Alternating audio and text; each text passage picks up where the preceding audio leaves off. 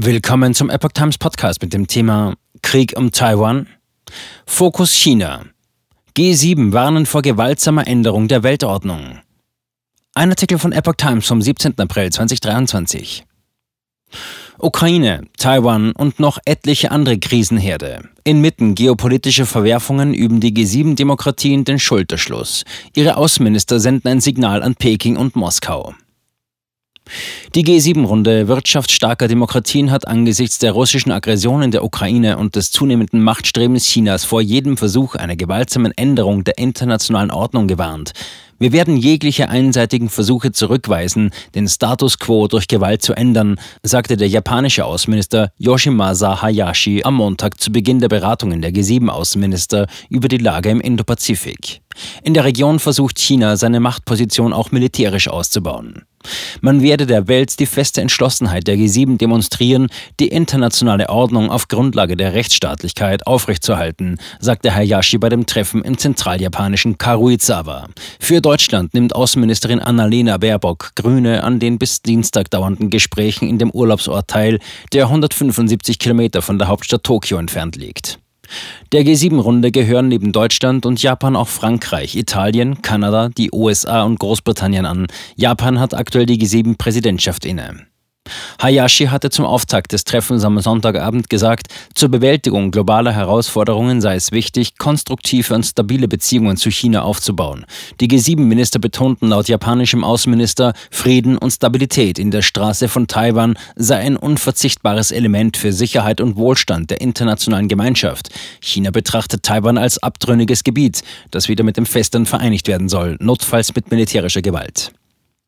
Baerbock für rasches USA-China-Treffen. Baerbock dringt auf ein rasches Treffen ihrer Kollegen aus den USA und China, Anthony Blinken und Qin Gang. Das wäre aus meiner Sicht wichtig, dass es dieses Treffen zeitnah gibt, sagte sie am Sonntagabend in einem Schaltgespräch in der ZDF-Sendung Berlin direkt. Für Baerbock ist das G7-Treffen der Abschluss einer sechstägigen Asienreise, die sie am Donnerstag begonnen hatte. Zunächst hatte sie China und dann Südkorea besucht. Auf die Frage nach einer möglichen Unterstützung Taiwans durch die G7 im Falle einer Eskalation des Konflikts mit China sagte Baerbock im ZDF, uns geht es darum, dass wir deeskalieren. Und deswegen ist jetzt ein Spekulieren über was wäre wenn das Falsche. Aber man muss auch deutlich sagen, dass wir es nicht hinnehmen würden, wenn es zu einer militärischen Eskalation kommt. Die G7 hätten auch über die Wichtigkeit amerikanisch-chinesischer Dialogformate gesprochen, fügte sie hinzu. Blinken hatte einen China-Besuch Anfang Februar kurzfristig abgesagt, nachdem ein mutmaßlicher Spionageballon Chinas im US-Luftraum entdeckt wurde. Der Vorfall belastete das Verhältnis zusätzlich. Ein Überblick über die wichtigsten G7-Themen. China. Chinas immer aggressiveres Machtstreben steht im Hintergrund vieler Gespräche in Japan, selbst wenn Peking nicht offiziell angesprochen wird.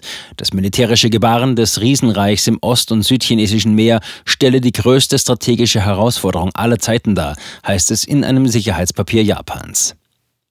Indo-Pazifik und die Taiwan-Frage. Nicht nur Gastgeber Japan befürchtet, dass China in ähnlicher Weise wie Russland nach der Ukraine eines Tages nach dem demokratischen Taiwan greifen könnte. Japan bemüht sich, eine Art geschlossene Front gegen autoritäre Staaten zu bilden, die versuchen, den globalen Status quo mit Gewalt zu verändern. Ukraine-Russland. Die G7-Außenminister dürften ihre Aufforderung an Russlands Präsident Wladimir Putin bekräftigen, seinen Krieg gegen die Ukraine unverzüglich zu beenden und alle Soldaten bedingungslos abzuziehen. In der Abschlusserklärung dürfte es auch Kritik an Moskaus Drohgebärden mit seinem Atomwaffenarsenal geben. Seit Beginn der Invasion im Februar 2022 haben die G7 den Druck auf Russland durch Wirtschaftssanktionen erhöht. Iran. Die Außenminister wollten auch über die Lage im Iran beraten. Es geht um das seit Jahren auf Eis liegende Atomabkommen mit der Islamischen Republik. Auch das gewaltsame Vorgehen der Führung in Teheran gegen Demonstranten sollte eine Rolle spielen. Afghanistan. Seit der erneuten Machtübernahme der Taliban 2021 haben die militanten Islamisten die Rechte von Frauen massiv eingeschränkt. Sie schlossen unter anderem Mädchen von Schulbildung aus und duldeten an den Universitäten des Landes nur noch Männer. Das Überleben von Millionen Afghanen hängt von humanitärer Hilfe ab.